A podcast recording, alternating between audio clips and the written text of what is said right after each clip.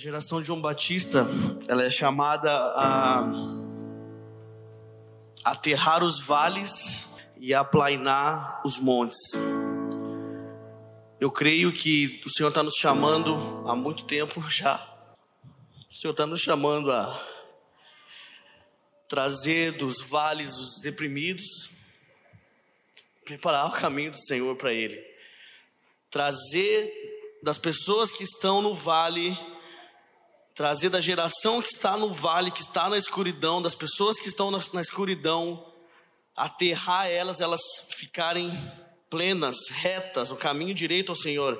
E aos altivos e aos orgulhosos, a geração de João Batista abate, a geração de João Batista aplana. Então, o Senhor está nos chamando a isso desde 2007. Eu sinto esse chamado e para mim é uma grande honra hoje poder estar falando sobre essa biografia, a biografia de João Batista. É como se o Senhor trouxesse mais uma vez essa memória, algo que nos dá esperança, algo que nós somos chamados. É com muita alegria, muito temor, que eu quero compartilhar o meu coração com, vo com vocês sobre a vida de João Batista. Abra sua Bíblia em Lucas 1, é, Lucas 1, a partir do versículo 5. Esse capítulo tem 80 versículos e eu queria ler todos eles, mas não vai dar. É muito, é muito, é muito capítulo, mas é o contexto do nascimento de João Batista. É os primeiros anos de João Batista aqui.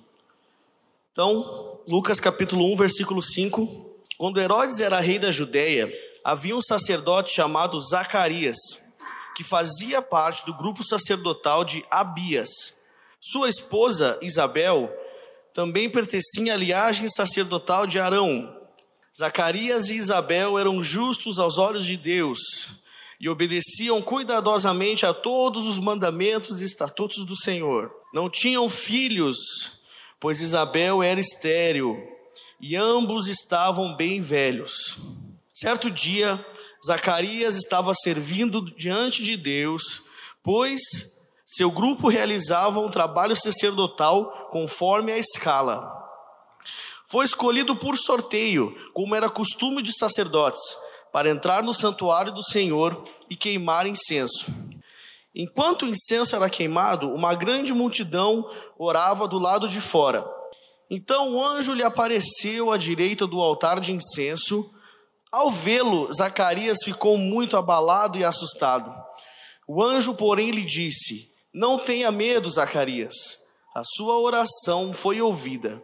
Isabel, sua esposa, lhe dará um filho e você o chamará João. Você terá grande satisfação e alegria, e muitos se alegrarão com o nascimento do menino, pois ele será grande aos olhos do Senhor. Nunca tomará vinho, nem outra bebida forte. Será cheio do Espírito Santo antes mesmo de nascer.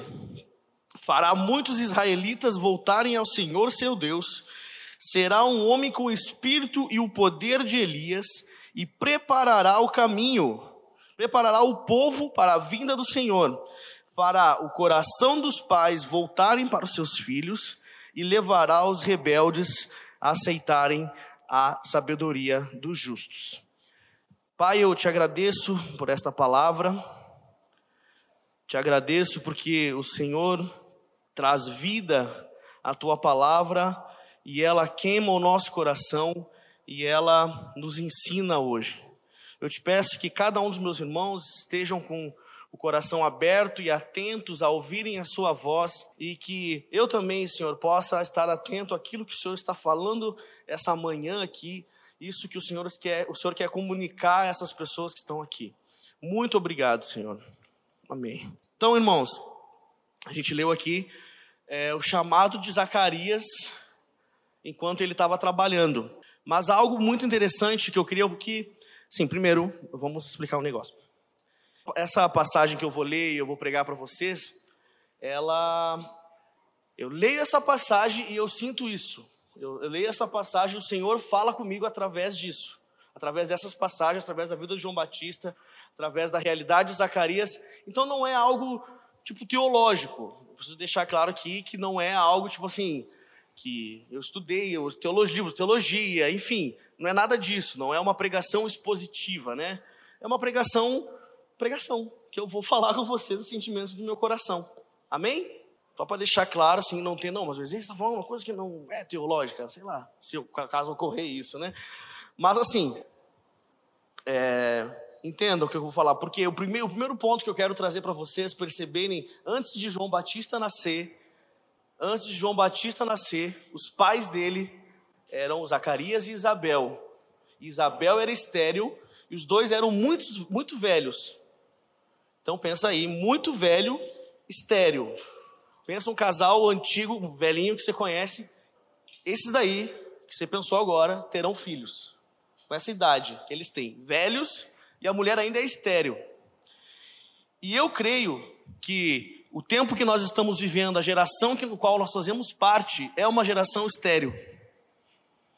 É uma geração que não produz nada. Tipo assim, ela é estéril, é uma terra seca. E muitas vezes os nossos pais também foram, eles tinham esse pensamento de que algum dia eu terei filhos, algum dia eu serei feliz, terei grande prazer. Então João Batista nasce num contexto de esterilidade. Assim como foi, por exemplo, Samuel. Samuel nasceu num contexto de esterilidade. Contexto onde não havia, no caso de Samuel, não havia visões mais entre o povo de Deus, não havia mais nada, então nasceu Samuel. Por parte, se não me engano, a mãe dele era Ana. Então ele nasceu nesse contexto de esterilidade. João Batista, da mesma forma, porque é, Zacarias é o penúltimo livro do Antigo Testamento, depois vem Malaquias, acaba o Antigo Testamento, depois vem o período de 400 anos de silêncio. João Batista nasceu num contexto onde não havia mais profetas. Os profetas haviam morrido, Israel estava dominado pelo povo romano.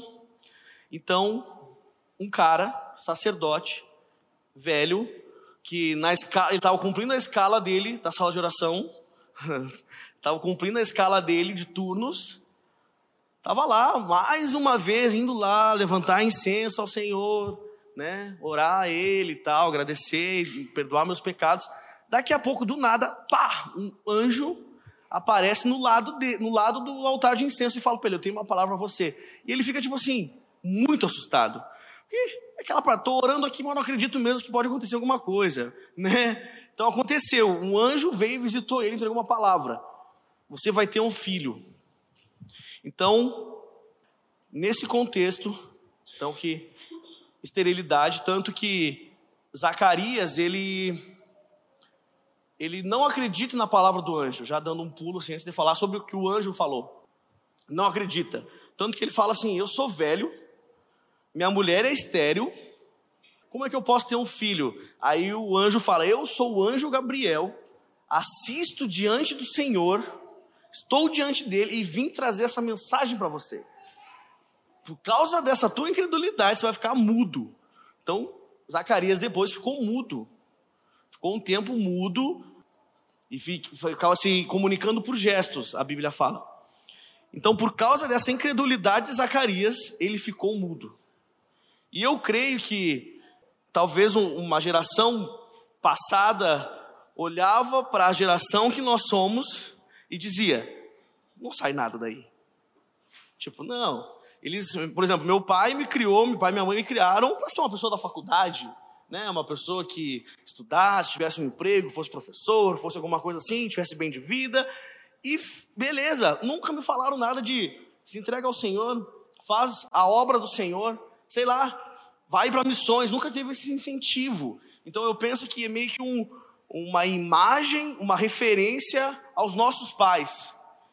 Que no que eles acreditavam, eles faziam o melhor para os seus filhos. Mas, tipo assim, quando o anjo falou com ele, então ele passou a agir diferente. Ele não creu e ele ficou mudo. Então, por causa disso, imagina aí, você ficar um tempão mudo, porque você não creu naquilo que Deus te mostrou.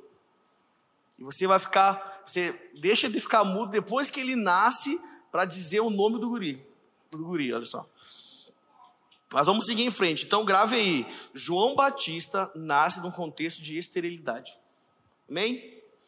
Então vamos ver o que, que o anjo falou a Zacarias qual, qual seria o filho dele, o que, que o filho dele faria.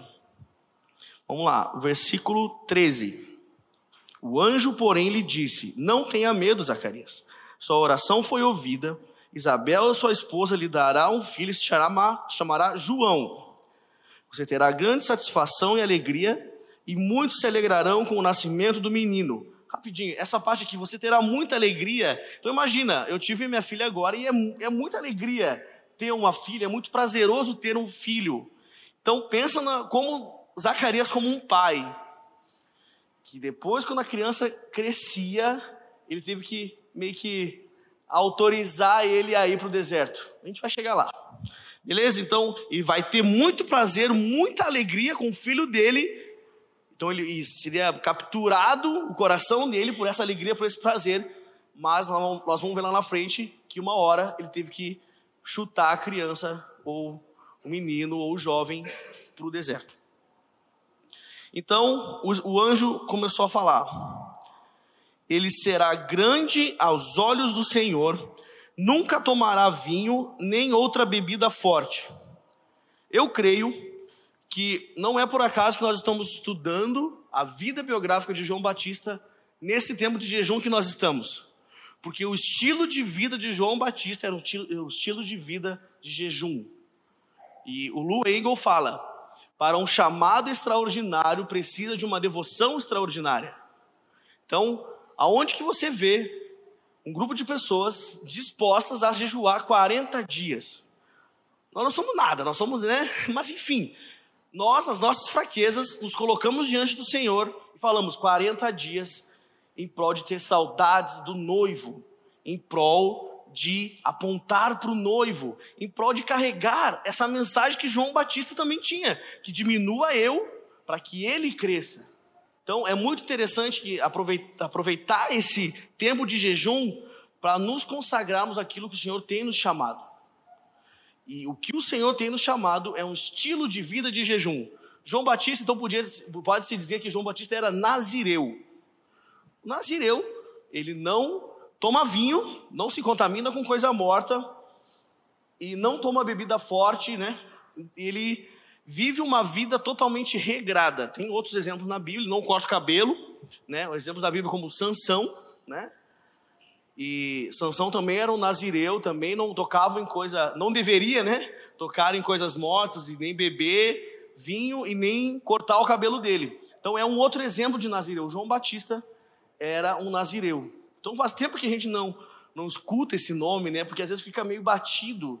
Então isso é uma coisa que eu quero botar no lixo. Isso é uma coisa que eu quero jogar fora. Se você acha que é chato ouvir falar Nazireu, se você acha que é chato ouvir falar sobre a geração de Bat João Batista, cara, sinto dizer, mas você está fora do que Deus está chamando. Porque eu creio que um tempo atrás houve um chamado do Senhor para uma geração se dedicar a essa vida de jejum. O tempo passou, são mais ou menos aí uns 20 anos, né? Ué, 2000 para cá tem 20 anos, né, gente? Então, nós temos uma amiga nossa que canta aqui, a gente olha lá, tem 20 anos, ela nasceu em 2000 e tem 20 anos, aí Nayá, então é muito, caraca, ela nasceu em 2000, então tem 20 anos depois de 2000, tem 20 anos. Então passaram-se 20 anos e hoje existe um outro outro chamado que as pessoas estão fazendo, que ao invés de ser o chamado é vá. Mas enfim, não vamos falar aqui né, em inglês e tal, mas então tem o, o chamado e hoje tem o vá, mas será que o chamado foi ouvido? Será que nós ouvimos o chamado do Senhor? Será que nós ouvimos the call? será que nós ouvimos esse chamado? Será que quando soou a trombeta, será que nós nos consagramos? Será que essa geração que está aí se consagrou no chamado para hoje está indo? Cara, eu falo isso, mas meu, é com muito temor é com muito temor. É com muito temor, porque será que não somos chamados agora a ir? Mas peraí, eu ouvi o chamado? Eu ouvi, eu, eu, me, eu fiz o que o chamado me pediu? Eu fiz, eu, eu, eu fui para o deserto? Porque, vamos ver no versículo 80, 80 do capítulo 1. João cresceu e se fortaleceu o espírito e viveu no deserto até chegar o tempo de se apresentar ao, ao povo de Israel. Então, Zacarias já tinha mandado ele lá para o deserto, morava no deserto. Então, João Batista morava no deserto. João Batista tinha um estilo de vida de jejum e morava no deserto. E esse é um chamado para nós. Nós ouvimos esse chamado, nós escutamos esse chamado, nós nos consagramos, porque o que é a vida do nazireu? Ele precisa se. Não é que ah, não pode tomar vinho. Não necessariamente. Se você quiser fazer um voto, né, uma outra coisa que está batida que as pessoas dizem assim, ah, não, né, voto. Cara, você tem votos seus com o Senhor? Você tem votos que você olha assim, Senhor, eu abro mão disso, porque eu quero me consagrar ao Senhor, quero me consagrar a, a Ti. Então eu abro mão disso.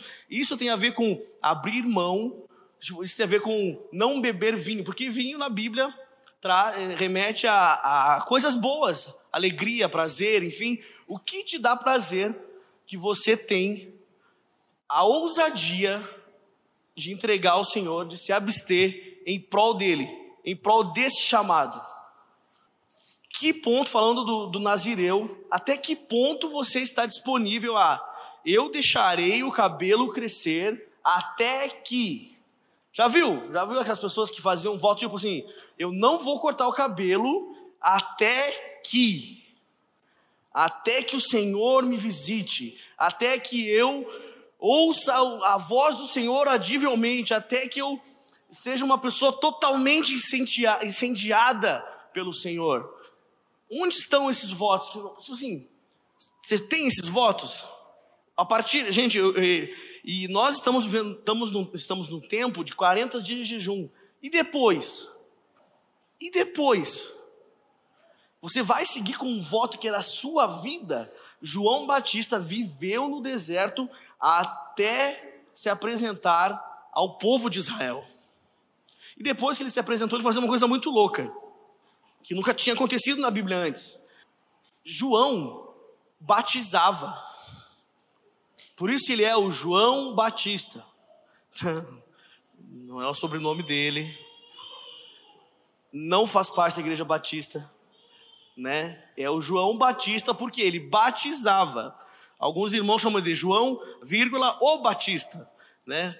Mas é João Batista porque ele batizava. E isso era uma coisa que nunca tinha acontecido na, na, na Bíblia. Tanto que Jesus pergunta, em certo momento na Bíblia, pergunta para os fariseus: o que vocês dizem que foi o batismo de João? Que você, aí, aí eles falam assim: ah, se eu disser que não foi de Deus, eu vou estar indo contra o povo, que o povo achava que ele é profeta. Se eu dizer que é profeta, então ele vai dizer, por que vocês não me ouvem? Então os fariseus ficaram pensando, né? Aí Jesus fala, ah, porque vocês ah, não, não sabemos. Os fariseus respondem, então Jesus, porque vocês não querem me responder, não respondo para vocês também. Mas o interessante é que Jesus falou, havia o batismo de João. João batizava e isso era uma coisa inédita, né? Então, mas voltando ao estilo de vida de, Jesus, de jejum de João Batista, é, em uma outra passagem diz que a vestimenta dele era diferente.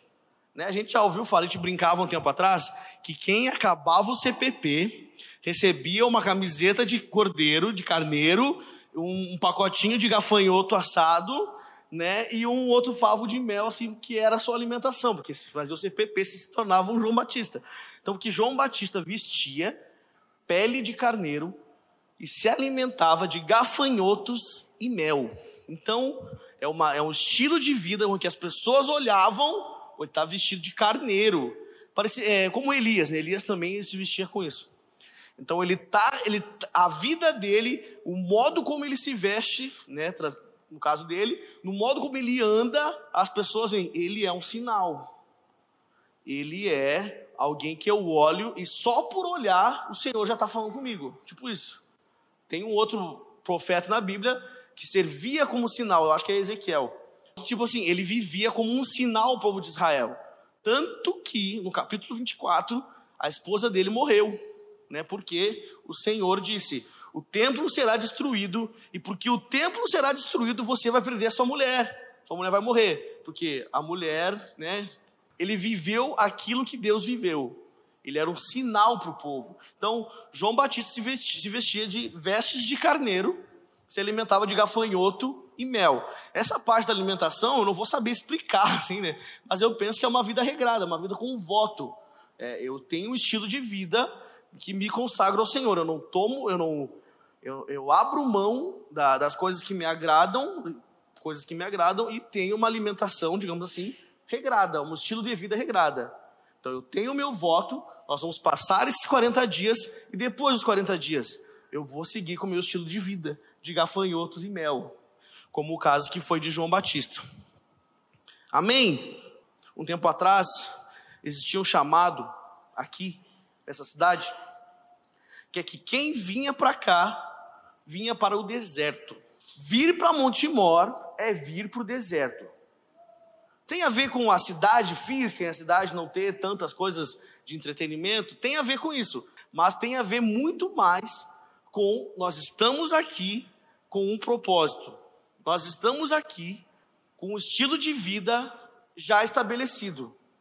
Nós estamos aqui para sermos tratados. Nós estamos aqui para sermos preparados, assim como João Batista foi preparado no deserto.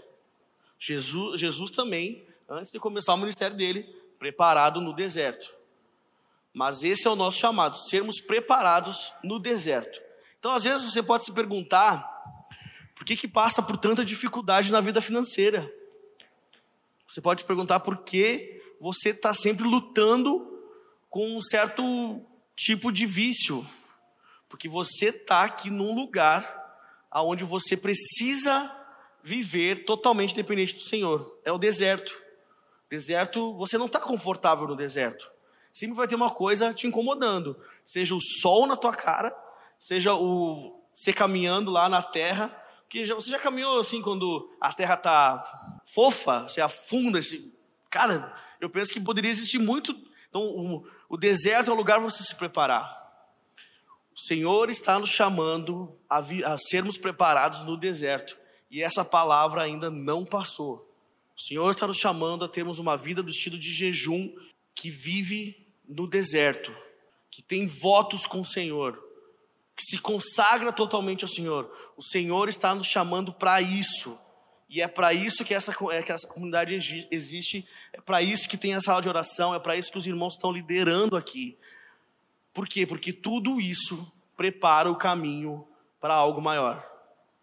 Tudo isso prepara o caminho para que nós estamos buscando no Senhor, que é o avivamento, que é a presença de Jesus manifesta em nosso meio, é a presença de Deus perceptível habitando em nosso meio. Então, o nosso estilo de vida precisa ser diferente, porque um chamado extraordinário requer uma devoção extraordinária. Requer uma devoção extraordinária. A gente não quer que simplesmente, porque isso é simples, que se você for lendo assim essa, essas passagens da vida de João Batista, tem uma hora que ele fala assim: é, eu vou fazer, eu vou, eu vou colocar, um, é, Isabel vai ter um filho, porque para Deus nada é impossível. Então, no, ao meio disso tudo, para Deus nada é impossível. Ao meio de tanta desespero, tanta é, é um tanto clamor da, do, da, no, da nossa alma por, por conforto, para Deus nada é, invisível, nada é impossível. Para Deus nada é impossível. Ele conseguiu salvar o homem, né? Para Deus nada é impossível. Amém? Mas Zezé, nós ouvimos o Ângelo falar que nós iríamos conversar sobre o coração ardendo né, com o coração, eles precisavam queimar mais por Jesus. Um tempo atrás tinha essa mensagem. Por que, que aconteceu? Por que, estão falando de João Batista? O que, que João Batista tem a ver com ter um coração aquecido? Ter um coração queimando por Jesus? Eu acho que tem tudo. Né? Então vamos abrir a Bíblia em João 5,35. Jesus está respondendo aos fariseus que criticaram ele por curar um homem no sábado. Aí ele está respondendo e tal. Chega um momento do versículo 31 que Jesus começa a falar das, da, de quem testemunha dele. Então, se eu testemunhasse a respeito de mim mesmo, meu testemunho não seria válido. Mas há outro que também testemunha sobre mim, e eu lhe, lhe asseguro que tudo que ele diz a meu respeito é verdadeiro. Que no caso, Deus. É, vocês enviaram investigadores para ouvir João, e o testemunho dele sobre mim é verdadeiro. Falou de uma outra pessoa que testemunha dele, e o testemunho que João Batista dava de Jesus era um testemunho verdadeiro. Que ele falava: Eis o Cordeiro de Deus, que tira o pecado do mundo. Ele vos batizará com fogo, eu batizo com água, ele vai batizar vocês com fogo. Então, o que Jesus está dizendo aqui, que esse testemunho que João Batista dava era verdadeiro. Versículo 35, 34. Claro que não tenho necessidade de alguma necessidade, claro que não tenho necessidade alguma de testemunhas humanas. Olha só Jesus, irritadão parece, né? Não precisa que ninguém fale quem eu sou, né? Ele está falando na boa, imagina Jesus tranquilão aqui, tá? Mas digo essas coisas para que vocês sejam salvos. Versículo 35. João era. eu amo essa passagem como uma lâmpada que queimava e brilhava. E por algum tempo vocês se empolgaram com a mensagem dele. Senhor, eu te peço agora, Pai, nos revela esse testemunho que o Senhor deu a respeito de João Batista. Pai, Jesus foi uma palavra que o Senhor disse ao respeito dele, Senhor. Ele era uma lâmpada que queimava e iluminava, que queimava e brilhava, que queimava e brilhava. Senhor, vem com espírito de revelação sobre nós, Pai. Espírito de revelação, Senhor. Revela isso ao nosso coração, Pai. Não deixe nenhuma pessoa aqui cega a essa, a essa verdade, Senhor. Não deixe essa pessoa, alguma pessoa aqui com uma barreira sobre essa verdade, Senhor. Eu creio que quando Jesus fala que João Batista era a lâmpada que ardia e iluminava, que queimava e brilhava, ele estava dizendo assim: João Batista, ele queimava de amor por mim. João Batista, ele me amava tanto. João Batista, ele queimava. Eu via o coração de João Batista. Estou trazendo aqui, mas Jesus pode estar falando assim: eu via o coração dele. Eu via o coração do meu primo. João, João Batista era primo de, de Jesus. E o coração dele ardia por mim. Eu vi quando eu cheguei na beira do Rio Jordão, ele estava lá, ele falou, olhou para mim e falou: Eis o Cordeiro de Deus. Eu vi o coração dele, e o coração dele brilhava, e o coração dele queimava. Se queima, brilha. E brilha onde? Nas trevas. Nós estamos sendo chamados a queimar por Jesus nas trevas. Porque se a gente queima por Jesus nas trevas, as trevas não vão existir, porque nós vamos iluminar as trevas. O que, que você está querendo dizer com isso? Que é a prática disso? Vai, mano. Depois vai vir o vai, o envio, porque você precisa queimar por Jesus. Então, esse é o nosso chamado, queimar de amor por Jesus. E João Batista, ele veio no poder e na unção de Elias e Elias foi levado num carro, um carro de fogo, irmãos. Cara, isso é muito legal. Mas se eu precisar ter o fim de vida, o fim da vida de João Batista, eu vou ter. Você sabe o final da vida de João Batista? Super glorioso, né? Subiu num carro de fogo que nem Elias. Estava esquecido num calabouço. Mandava os, os, os discípulos falarem com Jesus: É tu mesmo? É tu mesmo que a gente devia esperar? Caraca, João Batista estava muito mal. É tu mesmo que vai vir restaurar? É tu? Aí Jesus avisa para ele que os cegos estão vendo, que os demônios estão sendo expulsos, que as pessoas estão sendo libertas, que os mortos estão ressuscitando. E bem-aventurados, se não me engano, ele fala é aquele que não vê em mim um motivo de tropeço. Passa-se o tempo, o, o rei Herodes ouve falar de Jesus. Ouve falar de Jesus, que Jesus está fazendo um monte de coisa e tal. O que, que Herodes fala? Herodes fala: esse aí é João Batista. Olha que louco. Jesus, que está agindo em poder, o Herodes falando, é João Batista. Aí, se você for ler na, nessa passagem que conta isso, porque ele tinha mandado matar João Batista. Aí ele conta a história que João Batista pregava para o rei. Aí eu imagino, eu tinha, eu tinha na minha cabeça uma imagem de um filme que eu e meu pai, meu pai passavam nas escolas e eu junto com ele. Nesse filme estava passando a caravana do rei e daqui a pouco no, no meio das montanhas, no deserto assim, saía João Batista assim: "Você, você pensa que você vai fugir da ira de Deus? Porque fala assim: você está mantendo relações sexuais com a sua cunhada, com a mulher do seu irmão. João Batista chegou na cara do rei e falou: Você está vivendo em adultério. Você teria essa, essa cara dura, digamos assim, essa, essa ousadia de chegar para um governante, chegar para um líder, chegar para uma pessoa de autoridade, sabendo que você tem mais autoridade que ele, e falar: Você está vivendo em pecado. Então, o João Batista é chamado a aplainar os montes. Tem a ver com isso. Aplainar os arrogantes.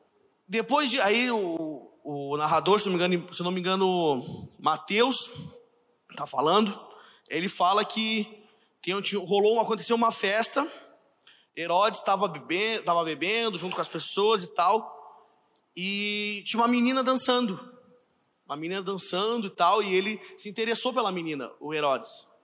Falou, nossa, que menina bonita, deve ter pensado, né? Ele diz que ele ficou assim, tão vislumbrado pela mulher, pela menina, que ele falou assim: Você acabou de dançar? O que você quiser eu faço para você.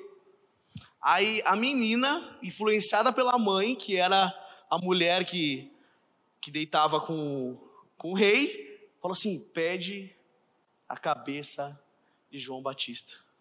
Aí o, diz que o rei ficou muito triste que gostava de João Batista, mas por causa dela ele mandou. Aí então chegou aí a bandeja, falou assim: Eu quero ainda numa bandeja a cabeça de João Batista. Olha que final glorioso. Foi decapitado, mano. João Batista foi decapitado. Ele preparou o caminho do Senhor. Ele teve uma vida de voto. Ele teve uma vida consagrada totalmente ao Senhor. E o final da vida dele foi num calabouço um dia estava dormindo, assim, daqui a pouco acordou com os guardas pegando ele, já metendo a faca, tirou a cabeça. Foi isso. E morreu. E acabou. Aí diz que o cara levaram o corpo dele e enterraram. Acabou a vida de João Batista. Acabou aí. Por isso, aí depois da frente Jesus fala: Elias já veio, e João Batista, e ele virá, que é o nosso chamado para os nossos dias. Mas pensa, se for necessário, eu queimar por Jesus, a ponto de iluminar as trevas de, de uma maneira de ser que eu vou ser decapitado, se precisar. Uma vez eu falei isso para um pessoal da minha cidade, em Bagé, pessoal, nossa, como você é exagerado. Cara, hoje eu fico, a gente fica estudando essa questão do, do, fim, do fim dos tempos e tal, e entendendo que o Islã está aí para o anticristo islâmico está aí para perseguir os cristãos. Você sabe que, que, que qual uma, uma das mortes que eles mais fazem? Decapitar. Islâmico é decapitação. Estamos dispostos, assim como João Batista, de ser decapitado, se precisar, porque o nosso coração está ardendo e, e iluminando as trevas? nosso coração está em chamas por Jesus, o que, que é se arrancar a cabeça? Se, quando eu perder meu, meu, meu sentido, eu vou estar lá no, com o Senhor? Posso estar com uma cicatriz aqui, mas eu estar com o Senhor. Mas e aí minha mente cinematográfica fica imaginando? Porque dizem que nosso corpo não vai deixar, porque Jesus tinha cicatrizes, né? Nas mãos, nos pés e tal. Então penso que as nossas cicatrizes vão permanecer depois que a gente ressuscitar. Então imagina aí você ressuscitar com uma cicatriz no pescoço assim, né? Mas irmãos, o que, eu quero dizer com isso? também. Além da, da disponibilidade de ser perseguido por não, por não cristãos. Tanto João Batista como Elias foram, tiveram, foram atacados, digamos assim, foram perseguidos, talvez, por um outro tipo de perseguição. Se você parar para ler a, biografia de Elias, você vai ver que chegou um momento que Elias ficou depressivo. Ele ficou muito mal a ponto de pedir para Deus tirar a própria vida dele. Por quê? Porque havia uma mulher chamada Jezabel que estava perseguindo ele, matando, querendo matar ele. Não só ele, mas como tinha matado vários profetas de Israel. Então João teve, é, Elias teve medo dessa mulher. Trazendo para a história de João Batista, quando a menina dançou para o cara, tem a ver com essa sensualidade, tem a ver com o espírito de Jezabel querendo matar os Elias, querendo matar o João Batista. Como que nós trazemos isso para hoje? Irmãos, existe uma coisa que eu luto, e muitos homens lutam, porque eu acredito que tem muito a ver com o chamado profético, que é a questão da pornografia. A luxúria cega os olhos dos profetas. A pornografia cega os olhos dos profetas. Fura os olhos do profeta. Da, da, Sansão. Outro cara aí, fortão, nazireu, consagrado, começou a fazer um monte de coisa errada. Fez um monte de coisa errada. Como não era para fazer. No final, quem foi a mulher que conseguiu tirar todas as forças? Quem foi que conseguiu tirar todas as forças dele? Uma mulher. Uma mulher, talvez sensual, Davi. Foi o momento que Davi ficou mais mal. Mas eu quero trazer, principalmente para a vida de Elias que às vezes isso pode ser um problema de homens, né? Não. Hoje em dia, o problema da pornografia é tão grande quanto os usuários de drogas. E ainda é uma coisa que é escondida. Porque uma coisa é você ir ali na, na boca, né, na biqueira, sei lá como é que vocês falam, comprar droga. Alguém pode ver. Uma coisa é você ir para sua casa, sozinho, dentro do banheiro, seja onde você for, né? E, e usar, usar essa droga. É uma coisa, irmãos, que está acabando com essa geração. É uma coisa que está acabando com essa geração. E, jo, e Elias então clama: Senhor, me mata, eu não aguento mais ser perseguido por essa mulher. Aí o Senhor responde: Calma, Elias, o Senhor está guardando outros profetas. E isso foi uma mensagem, irmãos, que mexeu no meu coração muito quando eu vim para cá em 2011. Você pode estar escondido numa caverna com medo dessas coisas, com medo dessa mulher, com medo dessas coisas que estão atacando a sua mente. Mas Jesus fala: assim como eu estou protegendo um monte de os outros profetas, eu protejo você. Se levanta, come esse pão e segue. Vai. Eu, um irmão falava que, a gente, que Deus quer oferecer para a gente esse pão. Comer esse pão. Imagina você receber de um anjo um pão que você vai ficar tranquilão durante 40 dias. Mano, eu queria esse pão hoje, né? Para ficar os 40 dias de jejum bem tranquilo. Mas assim, Elias foi alimentado por esse pão. Não é diferente de João Batista que morreu, mas enfim, vamos falar de Elias. mas existe essa companhia de profetas que são protegidas pelo Senhor e o Senhor está juntando ainda eles. Assim como os ossos secos de Ezequiel, o Senhor está juntando a geração de João Batista para preparar o caminho dele, tirando da caverna da pornografia, tirando da caverna da depressão, tirando da caverna da insegurança, do medo, tirando desses lugares e, traz, e dando um pão que alimenta por tempo indeterminado. Amém? Espírito Santo. Espírito Santo. Espírito Santo, você é real. Espírito Santo, o Senhor é real no nosso meio. Espírito Santo, aqueça os corações aqui presentes, Senhor. Cele os corações aqui presentes, aqui presentes nesse momento com essa palavra, Senhor. Não porque eu estou pedindo alguma coisa, Senhor, quem sou eu, mas porque o Senhor quer isso nesses dias, Senhor. Eu quero convocar quem acha que tem esse chamado específico, esse chamado específico de preparar o caminho do Senhor, de ter uma vida entregue ao Senhor, consagrada ao Senhor, tendo votos ao Senhor, uma vida que, que deseja é, que o coração arda e ilumine pelo Senhor. Eu quero e você tem sido atacado pelo medo, atacado pela depressão, atacado pela insegurança, atacado pela imoralidade sexual. Eu quero te convidar a vir aqui. A gente, os irmãos vão orar, nós vamos orar por vocês para que o Senhor esteja selando o coração de vocês com esse chamado, com essa vida. O Senhor está chamando, o Senhor está chamando. Existe um chamado, e esse chamado é uma voz profética do deserto, a voz que clama do deserto. O Senhor está nos chamando a irmos para o deserto. O Senhor está chamando para ir para o deserto. Pai, faça audível o teu chamado aqui. Faça audível o seu chamado. Faça audível. Senhor, em nome de Jesus aqueça os corações aqui.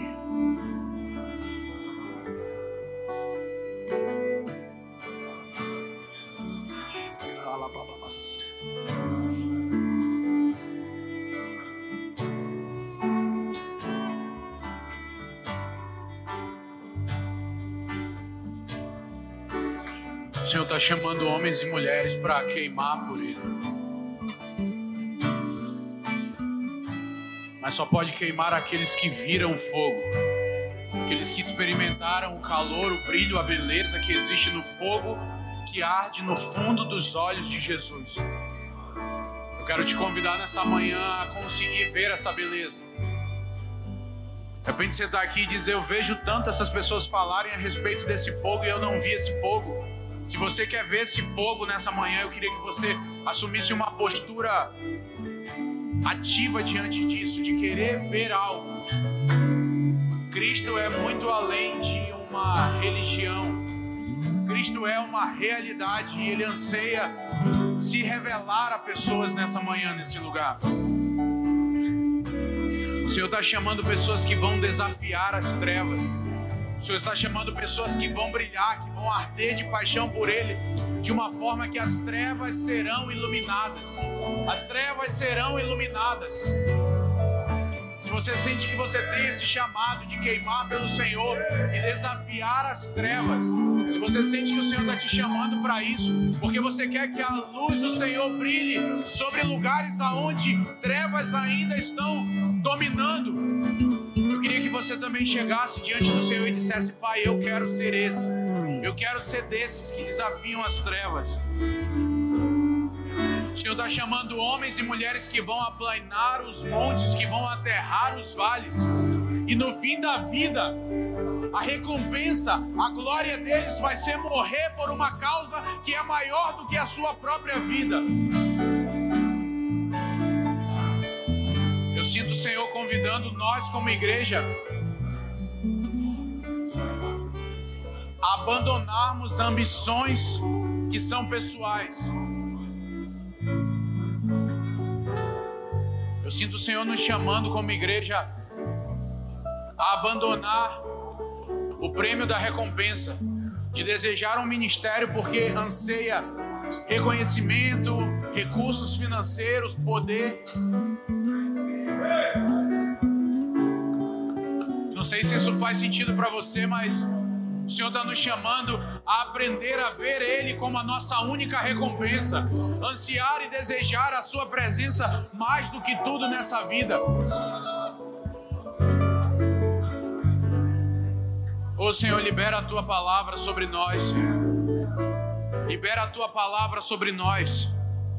A palavra que fazia o coração dos futuros discípulos arderem ao serem convidados a participar do seu ministério. A palavra que fez com que homens lançassem suas redes e corressem na sua direção para se tornarem pescadores de homens. A palavra que gerou cura em pessoas que viviam toda a vida atormentadas por demônios. A palavra que gerou cura em pessoas que viveram a vida inteira sendo oprimidos por uma doença, por cegueira, por fluxo de sangue. Pai, libera a tua doce voz sobre nós nessa manhã. Nós queremos responder ao convite de arder e iluminar, mas não existe força em nós mesmos para isso. Por isso, aqueça o fogo do nosso coração de paixão por você.